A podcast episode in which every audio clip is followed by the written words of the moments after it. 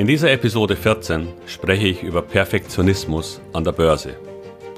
Viele von uns wollen zumindest in die Nähe kommen, Fehler vermeiden. Und bis zu einem gewissen Grad ist das absolut in Ordnung. Nur, wo ist die Grenze?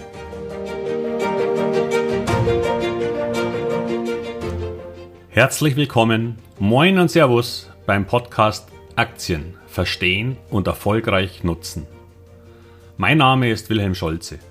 In diesem Podcast erfahren Sie, wie Sie das Instrument Aktie für Ihre Geldanlagen richtig einsetzen und dabei den Großteil der Profis hinter sich lassen können. Wie Sie teure Fehler vermeiden und am Wachstum der innovativsten Firmen der Welt partizipieren. Tipps gibt's viele.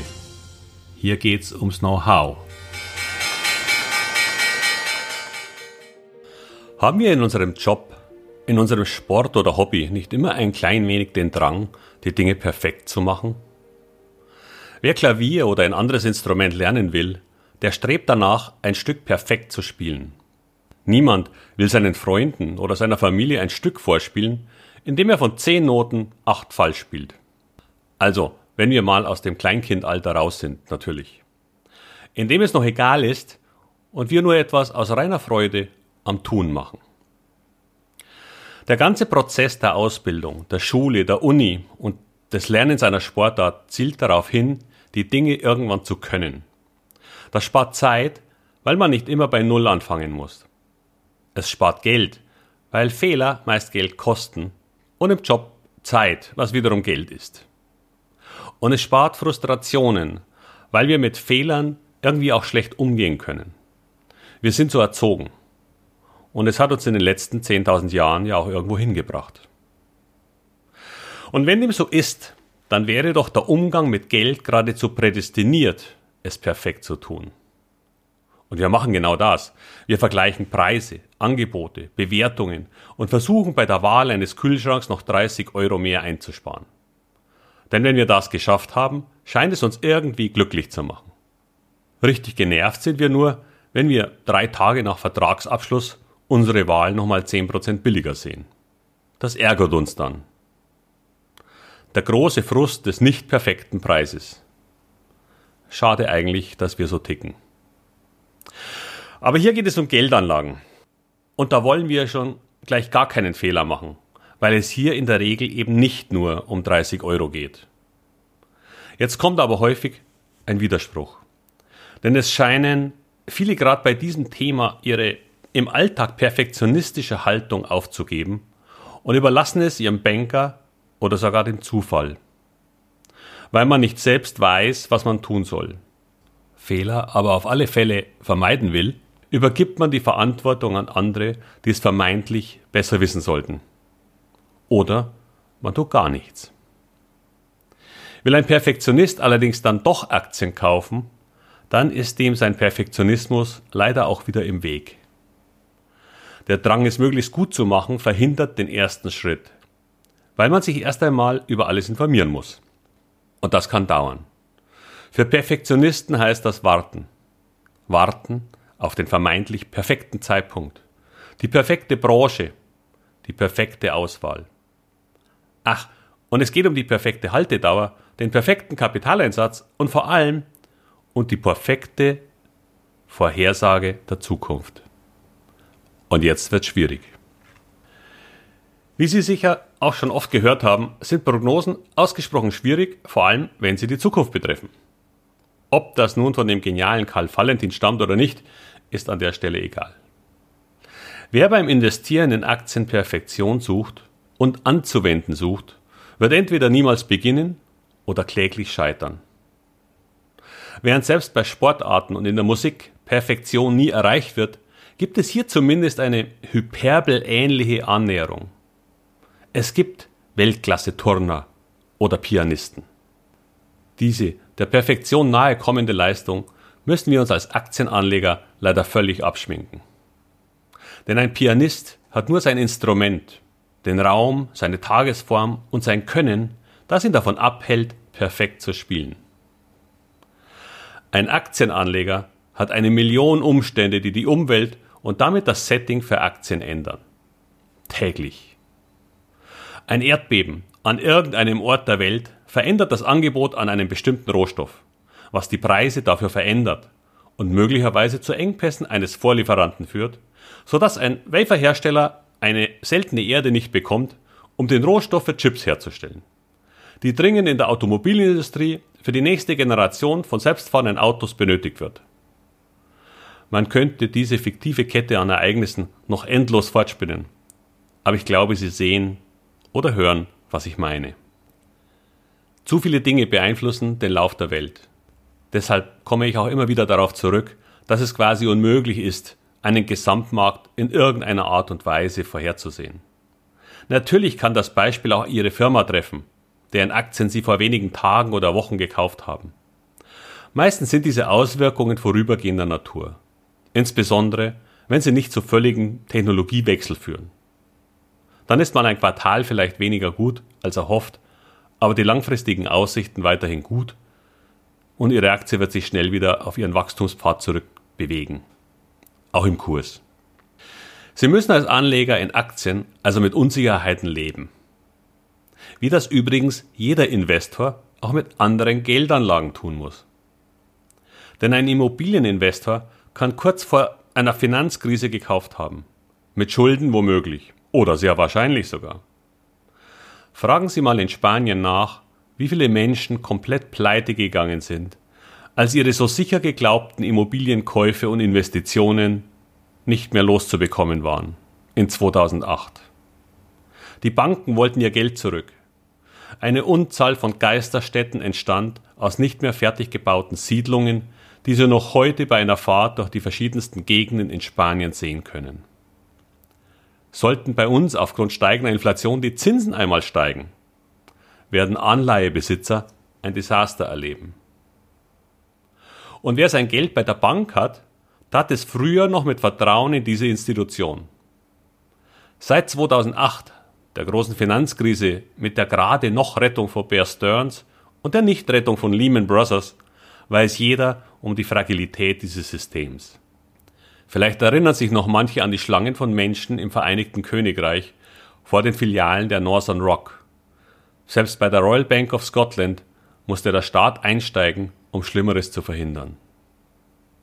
Und ich will noch gar nicht auf die Tausende von Steuersparmodellen eingehen, die durch hohe Nachsteuerrenditeversprechen hunderte Milliarden vernichtet haben.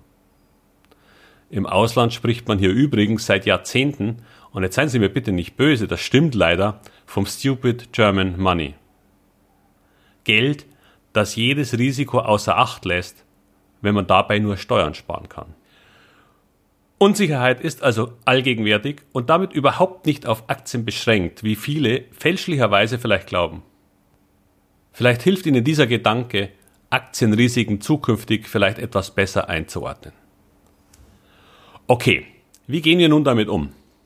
Heißt das, dass wir ohnehin nichts tun können und damit dem Zufall ausgeliefert sind? Keineswegs. Wir werden auf die verschiedensten Aspekte der Aktienauswahl immer wieder eingehen. Aber eines ist klar. Ein paar Gedanken über die Zukunft einer Gesellschaft, die Sie kaufen wollen, sollten Sie sich schon machen. Dasselbe gilt auf einer anderen Ebene übrigens sogar, wenn Sie in Fonds oder ETFs investieren. Denn es gibt hier rund 14.000 Fonds und tausende ETFs, in die Sie in Deutschland investieren können. Da wäre es schon auch sinnvoll zu wissen, was da grundsätzlich so drin ist. Aber zurück. Wir werden bald noch genauer auf eine Unterscheidung treffen, die Sie vielleicht schon gehört haben. Die Unterscheidung zwischen sogenannten Value-Aktien und Growth-Aktien. Wenn Sie die Episode 11 über mein Wikifolio gehört haben, dann wissen Sie, dass ich ein Fan des Growth-Lagers bin. Value-Investoren, Value steht ja für Wert, wollen eine Aktie kaufen, wenn sie unter ihrem eigentlichen Wert notiert und hoffen, dass der Aktienmarkt irgendwann den Aktienkurs wieder zu diesem richtigen Wert zurückführt. Dazu gibt es mal eine eigene Folge, um die Idee genauer zu beleuchten. Groß dagegen steht ja für Wachstum. Und Wachstum treibt die Wirtschaft an. Was heißt das in kurz? Ich vertrete die Ansicht, und die ist nicht völlig aus der Luft gegriffen, dass sich auf lange Sicht die Aktienkurse einer Firma in etwa mit dem Wachstum des Unternehmens selbst entwickeln. Im Grunde sogar besser, aber das führt hier im Moment zu weit. Etwas vereinfacht dargestellt will ich aber die grundsätzliche Idee einmal beschreiben. Habe ich also eine Firma, deren Umsätze und Gewinne um sagen wir 5% pro Jahr steigen und lassen wir alle anderen Faktoren wie Gesamtwirtschaft oder Zinssituation unverändert, dann wird auch der Wert der Firma um etwa diesen Wert steigen. Jetzt lasse ich auch noch Dividendenstrategien weg, dann steigt ja das Kapital der Firma um ebenso diese 5%. Das brauche ich wahrscheinlich auch, weil ich ja das Wachstum generieren muss. Dazu brauche ich mehr Maschinen, größere Grundstücke, mehr Menschen, all diese Dinge. Aber ich verdiene auch besagte 5% mehr pro Jahr. Und somit kann ich auch zwei Firmen vergleichen. Denn wenn Sie eine Firma haben, deren Wachstum bei 5% liegt und eine, deren Wachstum eher bei 20% liegt, welcher Aktienkurs wird sich auf Dauer besser entwickeln? Eine eher rhetorische Frage, wenn man die aktuelle Bewertung mal weglässt und beide bei Tag 1 starten. Also haben wir damit schon eine eben nicht völlig zufällige, sinnvolle Erwartung an die Entwicklung dieser beiden Unternehmen. Da kommen natürlich noch diverse andere Kriterien dazu, wie Nachhaltigkeit des Wachstums, aktuelle Bewertung, Zinssituation und vieles mehr, auf das wir irgendwann noch eingehen werden. Aber wir haben damit einen Baustein in unserer Einschätzung. Die Engländer haben einen sehr schönen Begriff dafür, den Educated Guess, also eine wohlbegründete Vermutung. Und genau genommen ist es exakt das, was wir am Aktienmarkt haben. Eine Vermutung. Aber eben auch nicht die Affendartscheibe, bei der die Aktienauswahl reiner Zufall ist, sondern eine auf die Zukunft gerichtete, überlegte Aussicht. Als Beispiel nehme ich mal die Aussichten in der Automobilbranche.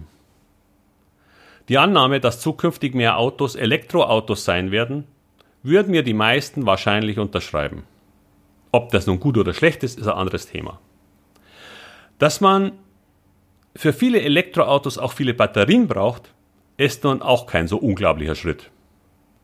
Dass damit natürlich Batterieproduzenten sowie deren Zulieferer ein gutes Geschäft für die nächsten Jahre vor sich haben, kann man also auch noch nachvollziehen. Wenn wiederum die Geschäfte deutlich anziehen, steigt die Wachstumsrate dieser Firmen. Und die Technologieführer werden damit wohl auch massiv steigende Gewinne verzeichnen. Und damit eine sehr positive Unterstützung für ihre Aktienkurse. Das meine ich mit Educated Guess. Es ist eine Kette, die mit relativ hoher Wahrscheinlichkeit eintreten wird. Nur leider nicht zu 100 Prozent, falls morgen zum Beispiel irgendetwas völlig Neues erfunden wird. Es handelt sich nur um Erwartungen und damit um ein Riesenproblem für jeden Perfektionisten. Aufgrund der Vielfalt der Parameter und der nur ungefähren Zusammenhänge kann ein Perfektionist eigentlich nur wahnsinnig werden oder aufgeben und sich dem Sparbuch zuwenden. Wenn Sie also zum Perfektionismus neigen, dann hat das in vielen Bereichen etwas für sich. Aber im Geschäftsleben und als Aktieninvestor ist Anpassungsfähigkeit wichtiger, wie uns gerade Corona leider sehr deutlich klargemacht hat. Trotzdem sind einige Eigenschaften durchaus wichtig für einen erfolgreichen Investor. Zum Beispiel das grundsätzliche Überlegen und grobe Analysieren einer Firma und deren Zukunftsaussichten. Die Überlegung, wie steht die Firma finanziell da? Kann das ein Problem werden? Oder ist es aufgrund ihrer Zukunftsaussichten für sie ein leichtes, notfalls neues Kapital zu bekommen? Noch vor rund drei Jahren war Tesla unmittelbar vor der Pleite bedroht, weil das Modell 3 so große Schwierigkeiten machte. Das hat Elon Musk selbst zugegeben. Die Banken waren nicht mehr bereit, weiteres Kapital bzw. Kredite zur Verfügung zu stellen. Ernsthaft. Nicht das erste Mal übrigens, dass er in dieser Situation war. Schon einmal im Jahr 2009 war Tesla durch einen Einstieg von Daimler vor der Pleite gerettet worden. Im wahrsten Sinne des Wortes in der letzten Minute an einem Sonntag. Heute sieht die finanzielle Situation völlig anders aus. Tesla wäre nun in der Lage, den Großteil der Automobilindustrie der Welt zu kaufen, indem sie einfach eine Kapitalerhöhung machen. Für Daimler würden schon 13% genügen. Verrückt. Keine Sorge, es geht nicht um tiefgreifende Analysen von Geschäftsberichten, aber um ein paar wenige Zahlen und als Tipp am besten einen Blick in den letzten Lagebericht, einem Teil des Geschäftsberichts, in dem auch fast immer der Ausblick auf das neue Geschäftsjahr aufgeführt ist. Das ist manchmal wirklich sehr spannend, weil hier manchmal Dinge vorhergenommen werden, die noch die die Situation der Firma durchaus verändern können. Das ist das Geheimnis eines erfolgreichen Aktieninvestors. Er versucht, in all der Ungewissheit eine wohldurchdachte Vermutung über die Zukunft abzugeben und darauf Geld zu setzen. Denn nur dann wird er belohnt. Für seine Weitsicht. Wie ein Schachspieler, der versucht, die nächsten Züge des Gegners vorherzusehen. Das hat eher wenig mit Glück zu tun. Klar, auch Bewertungen spielen hier eine große Rolle, aber darüber werde ich eh ein andermal sprechen. Schauen Sie, wenn Sie Firmenaussichten beurteilen wollen, mindestens zwei bis drei Jahre voraus. Wird das Thema bis dahin wachsen und auch weiterhin bestehen bleiben? Entwickeln Sie Visionen, aber bitte nicht gleich Science-Fiction-mäßig für das nächste Jahrtausend. Das wäre vielleicht zu weit nach vorn. Aber dann werden Sie den Großteil aller Anleger schlagen und sich ein sehr schönes, wachsendes Aktienvermögen aufbauen. Ich spreche ja manchmal von Zeitfenstern. Also ja, Elektroautos haben nun ein Zeitfenster von wahrscheinlich mindestens fünf bis zehn Jahren. Aber Wasserstoff- und Brennstoffzellen stehen schon in den Startlöchern. Und personenbefördernde Drohnen auch. Vielleicht erinnern sich noch manche an den Film mit Bruce Willis, Das fünfte Element. Das wird kommen. Und selbstfahrende Autos, die miteinander vernetzt sind. Ich stelle nur Vermutungen an. Die sind nicht perfekt, aber wohl begründet. Vielen Dank fürs Zuhören. Wie immer bin ich Ihnen dankbar für jede Weiterempfehlung dieses Podcasts. Und wer mir noch keine 5-Sterne-Bewertung bei Apple Podcasts gegeben hat, der darf das gerne tun. Es würde mich sehr freuen. Bis bald. Moin und Servus. Ihr Wilhelm Scholze.